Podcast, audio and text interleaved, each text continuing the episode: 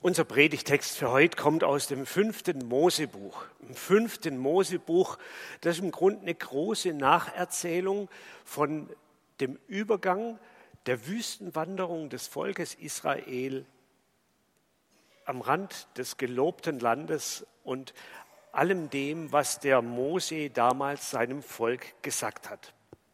40 Jahre lang waren sie unterwegs zwischen Ägypten und dem gelobten Land, in dem angeblich Milch und Honig fließen soll, in der Wüste, heimatlos. Müsst ihr nicht zeigen, kannst du euch nochmal wegmachen.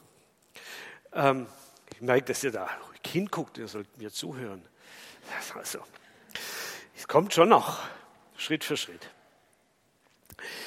Sie waren unterwegs in der Wüste, sie waren heimatlos, der kargen Natur ausgesetzt, sie waren angewiesen auf Gott und auf seine Wüstenspeise, auf das Manna, das jeden Tag neu vom Himmel fiel. Auf, den, auf Gottes Schutz vor Feinden und vor wilden Tieren. Eine schwierige, schwere Zeit. Aber jetzt, jetzt haben sie das wohl bald alles hinter sich. Das Land, das ihr Land werden soll, liegt direkt vor ihnen. Sie können schon sehen. Sie müssen nur noch hineingehen. Mose, ihr Anführer, hat es ihnen gerade noch einmal angekündigt. Jetzt kommt die. Ja, das, Pleiten, Pech und Pannen. Ne?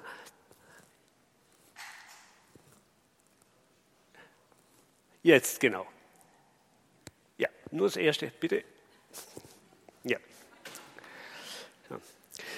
Der Herr, dein Gott, bringt dich in ein gutes Land, sagt der Moses seinem Volk. Dort gibt es Flüsse, Quellen und Seen in den Tälern und in den Bergen. Weizen wächst dort und Gerste und Wein. Die Bäume tragen Feigen und Granatäpfel. Es ist ein Land reich an Oliven und Honig. Dort wirst du nicht armselig dein Brot kauen. Nichts wird dir fehlen. Dieses Land ist reich an Bodenschätzen. Im Gestein findet man Eisen und in seinen Bergen kannst du nach Kupfer graben. Könnt ihr euch vorstellen, wie sowas ankommt bei einem Volk, das gerade 40 Jahre lang in der Wüste war, wo viele nichts anderes gesehen haben wie die Wüste? Es hört sich gut an. Und manch einer sieht sich im Geiste schon im Liegestuhl im Vorgarten des neuen Eigenheims in der Sonne liegen und den Feierabend genießen. Aber der Mose ist noch nicht fertig. Mit ernster Stimme redet er weiter. Pass auf und vergiss den Herrn, deinen Gott, nicht. Übertritt nie seine Gebote, Bestimmungen und Gesetze, die ich dir heute verkünde. Denn Wohlstand kann gefährlich werden. Du isst und wirst satt Du baust dir wunderschöne Häuser und wohnst darin. Deine Rinder und Schafe vermehren sich. Du häufst Berge von Silber und Gold an und gewinnst in allem immer mehr. Dann kann dein Herz überheblich werden und du vergisst den Herrn, deinen Gott. Und Mose erinnert dann noch einmal an den Segen der Vergangenheit, an Gottes Fürsorge in der Wüste, ohne die sie es nie so weit gebracht hätten. Dabei hat er dich doch aus Ägypten geführt, aus dem Leben in der Sklaverei. Er führte dich durch die große und schreckliche Wüste. Dort gab es giftige Schlangen und Skorpione, nur Trockenheit und kein Wasser. Er aber ließ Wasser für dich hervorquellen aus dem härtesten Felsen. Er gab dir in der Wüste Manna zu essen, das deine Vorfahren nicht kannten. So zeigte er dir, wie sehr du ihn brauchst. Er prüfte dich, um dich danach mit Gutem zu belohnen. Moses Zuhörer wissen das natürlich alles. Oh, jetzt höre ich gerade unsere Glockenläuten noch. Moment, ich muss mal die Glocken ausschalten. Hört es auch?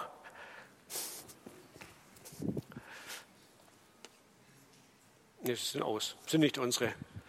Gut. Schon gedacht.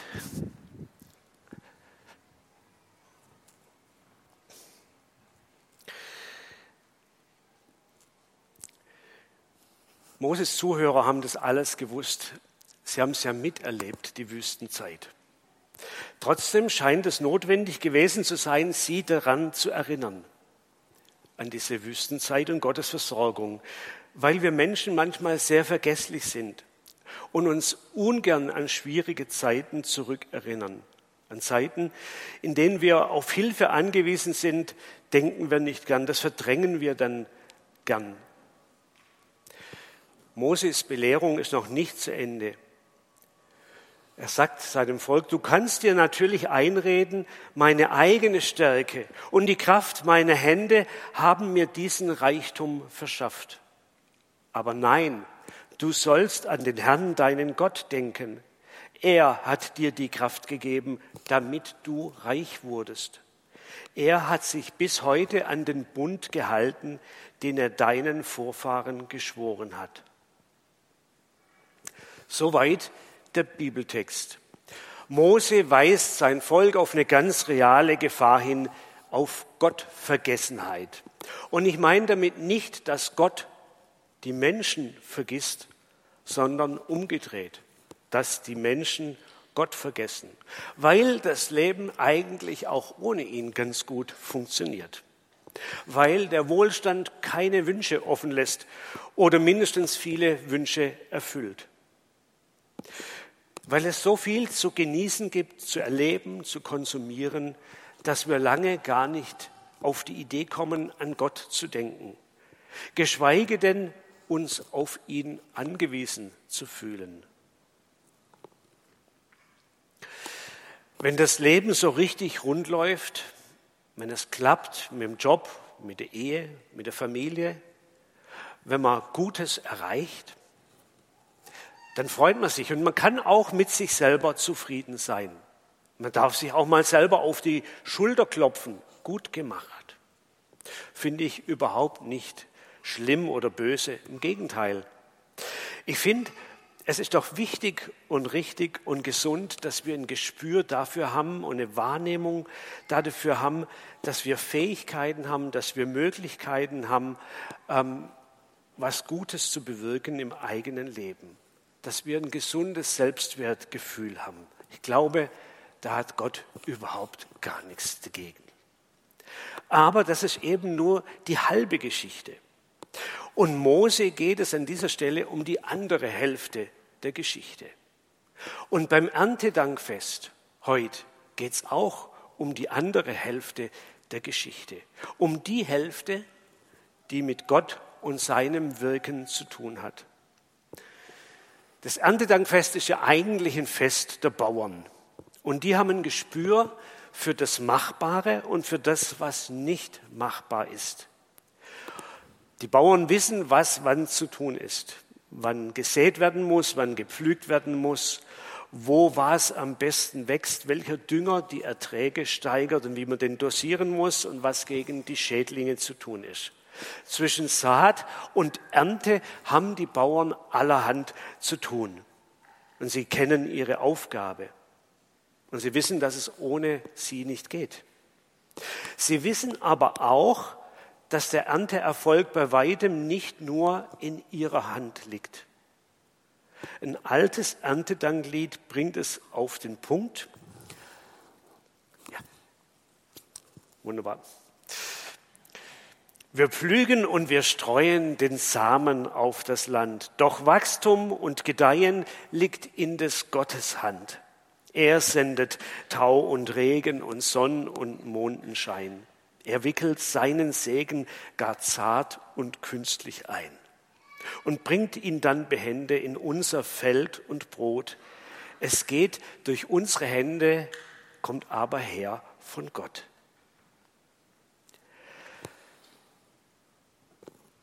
Weiß nicht, ob wir Bauern hinter unter uns haben. Einen Weingärtner sehe ich gerade da hinten.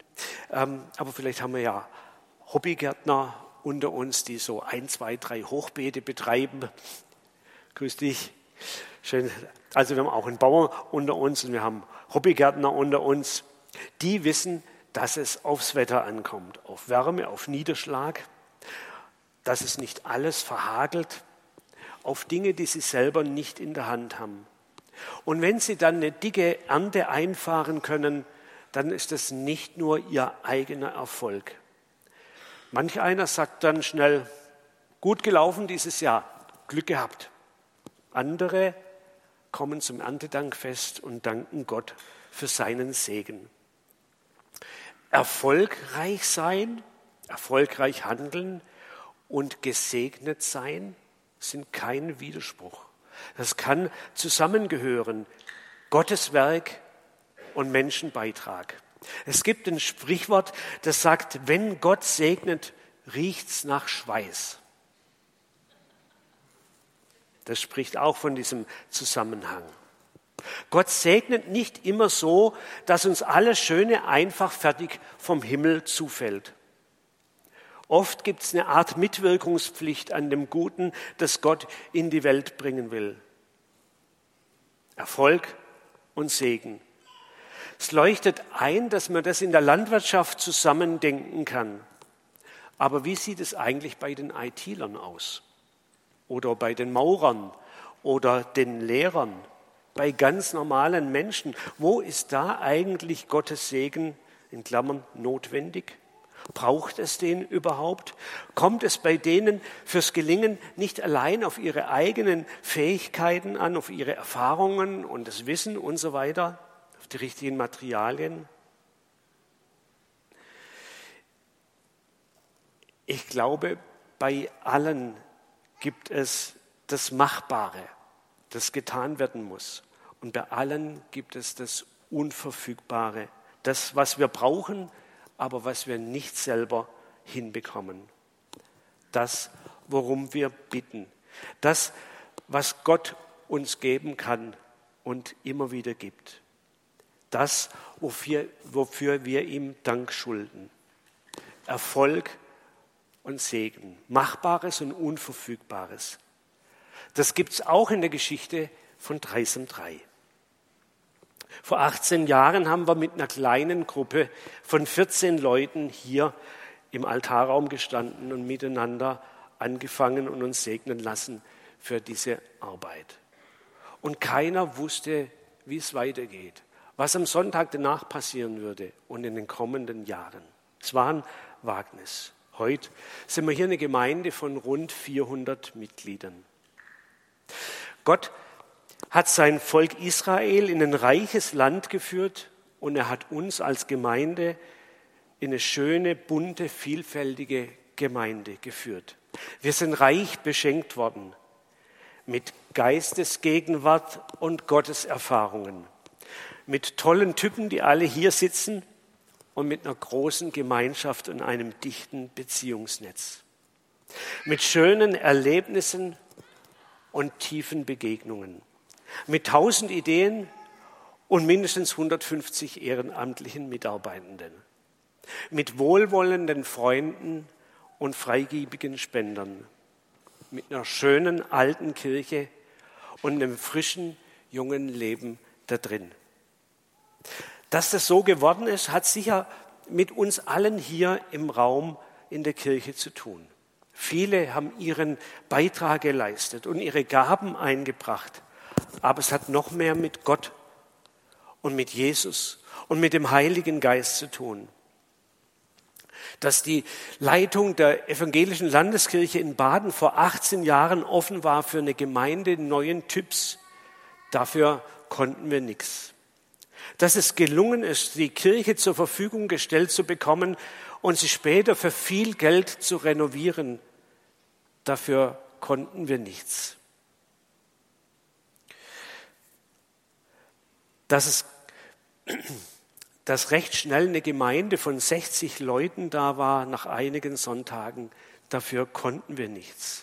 Dass Menschen hier Gott erleben, Glauben finden, ein eigenes Gottvertrauen entwickeln, dafür können wir nichts. Vielleicht sehen wir das alles gar nicht mehr. Vielleicht ist das alles mittlerweile für uns selbstverständlich und normal geworden, dass sich hier jeden Sonntag die Kirche füllt und dann was passiert, was nicht nur von dieser Welt ist. Oder Wenn wir an die Gemeinde denken, dann beschäftigen wir uns nur noch mit den Schwierigkeiten, die es auch gibt, mit dem Unperfekten und den Lücken, die wir lassen und achten gar nicht mehr auf den Segen, der uns die ganze Zeit über zuteil wird und den diese Gemeinde für uns persönlich vielleicht bedeutet. Wenn wir heute auf 18 Jahre 3 3 zurückschauen können, dann ist es auch eine Art Erntedank. Wir haben Grund für einen Gemeindeerntedank. Und wir sind eingeladen, uns zu erinnern an das Gute, das uns hier geschenkt worden ist und Gott zu ehren dafür. Dankbarkeit. Wie kann das aussehen? Gott ehren, danken. Drei Möglichkeiten will ich nennen. Eine davon will ich gleich erproben. Das erste ist das Naheliegendste, der ausgesprochene Dank. Wir können Gott im Gebet Danke sagen. Oder nachher mit unseren Lobliedern ihn ehren, wenn wir das nachher miteinander singen. Ich will an dieser Stelle eine kleine Lücke lassen, eine Lücke zum Nachdenken. Es sind wenige Gäste da, die haben jetzt ein bisschen frei, aber alle anderen, die Erfahrungen haben mit Reisem 3. Überlegt mal, wo gibt es Segenspuren in eurem Leben, die mit dieser Gemeinde zu tun habt? Wo gab es Momente, wo ihr beschenkt wurdet hier?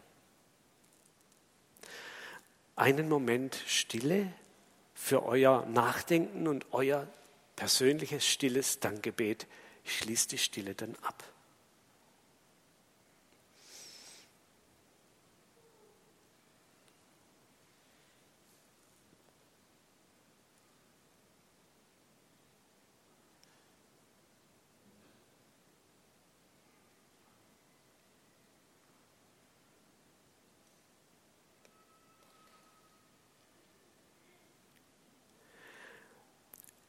Ja, es ist so viel passiert die letzten 18 Jahre. Wir sind so oft beschenkt worden mit Überraschungen, die gut waren, mit Mitarbeitern, die plötzlich da waren und sich einbringen, mit Gottes Erfahrungen, mit deinem Wirken des Menschen verändert, Herzen verändert, Leben verändert. Wir sind beschenkt worden mit Beziehungen, mit Glaubenserfahrungen mit dir. Danke, Herr, für alles, was du uns geschenkt hast. Danke, dass du uns reich versorgt hast, dass du treu warst und dass wir damit rechnen dürfen, dass auch in Zukunft du da sein wirst, weil du es versprochen hast, dort zu sein, wo sich zwei, drei oder vierhundert treffen, um dich zu erfahren. Danke, dass du dich immer wieder zeigst und dass du uns beschenkst und trägst und tröstest und begleitest. Amen. Der ausgesprochene Dank oder der gesungene Dank, das ist das Erste, wie wir Danke sagen können. Das Zweite, der gelebte Dank. Der Mose ermahnt sein Volk, pass auf, und vergiss den Herrn, deinen Gott nicht. Übertritt nie seine Gebote, Bestimmungen und Gesetze, die ich dir heute verkünde. Mit anderen Worten, bleib Gott treu. Tu, was Gott will. Bedank dich bei Gott, dem du so viel zu verdanken hast, indem du mit ihm und für ihn lebst, indem du mithilfst, seinen Willen in die Welt zu bringen der gelebte Dank. Und das Dritte, vielleicht eine Konkretion von diesem gelebten Dank, der geteilte Dank. Mose redet in seiner Ermahnung von den Gefahren des Wohlstands. Neben der Gottvergessenheit gehört zu den Gefahren des Wohlstands auch der Egoismus. Dass wir nur noch uns und unser Wohlergehen, unseren Besitz und seine Vermehrung im Sinn haben. Aber der Wohlstand ist sehr unterschiedlich verteilt auf dieser Welt. Es geht nicht allen Menschen so gut wie uns. Wir wissen das alle. Wir sind privilegiert und wir sind auch dann noch privilegiert, wenn der Gaspreis steigt wenn es negativen Zinsen, Negativzinsen gibt für unser Bankkonto, wenn die Inflation das Ersparte auffrisst und wenn wir uns nicht alles leisten können, was wir gerne hätten. Trotzdem leben wir im Wohlstand und sind privilegiert. Gemessen an der großen Mehrheit der Weltbevölkerung sind wir einfach viel reicher, sicherer und privilegierter. Und wenn wir dieses Privileg, Privileg des Wohlstands erkennen als was, was wir nicht verdient haben, sondern was auch ein Geschenk Gottes für uns ist, was, dann können wir das Teilen vielleicht auch leichter praktizieren. Teilen als ein Ausdruck unserer Dankbarkeit. Teilen im Wissen, dass wir immer noch trotzdem genug haben. Teilen als gelebte Nächstenliebe. Geben, weil Gott es will, dass wir geben. Weil es Gott nicht nur um mein persönliches Glück geht, sondern um das Glück aller. Und wir wissen ja mittlerweile, dass es eigentlich nur so gehen kann, dass es allen Menschen irgendwie gut geht. Alles andere wird zu großen Spannungen und Schwierigkeiten in dieser Welt führen. Teilen kann ein Beitrag dazu sein, die, das, was da aus der Balance, Balance gekommen ist, in, ein Stück weit in die Balance zu bringen. Ladet die Hungernden an euren Tisch, nehmt die Obdachlosen in euer Haus auf, Gebt denen, die in Lumpen herumlaufen, etwas zum Ansehen und helft allen in eurem Volk, die Hilfe brauchen. Jesaja 58, Vers 7. Einer von vielen Bibelversen, die jetzt aufgezählt werden könnten, in denen es um das Teilen und das Geben geht, als eine Form von Dankbarkeit, die ein Stück Heil in unsere unheile und ungerechte Welt bringen kann. Vielleicht kennt ihr die Tradition auch, die Erntegaben, mit denen der Erntedankaltar geschmückt wird, die werden später an Bedürftige oder Hilfsorganisationen weitergegeben. Oder einen anderen Brauch. Früher, als ich angefangen habe bei der Stadtmission, da gab es noch die Erntedanksammlung. Tabea sitzt da drüben, sie war, hat es miterlebt. Wir sind durch Iringen gefahren mit Traktoren und Hängern und die Bauern haben alle säckeweise Kartoffeln, Äpfel, Karotten, Gemüse, alles Mögliche vor die Tür gestellt oder auf uns gewartet. Wir haben alles aufgeladen und dann sind wir nach Freiburg gefahren und haben im Wichernhaus das weiter versorgt und die Menschen, die dort gelebt haben, wurden dann damit quasi versorgt. Ich selber habe es als Kind erlebt, dass wir als Kinder, Gartenkinder dann immer so ein kleines Körbchen bekommen haben, das man mitgenommen hat zum Erntedankgottesdienst und dann nach vorne gestellt hat. Und auch das wurde dann von irgendeinem Jugendheim ähm, abgeholt.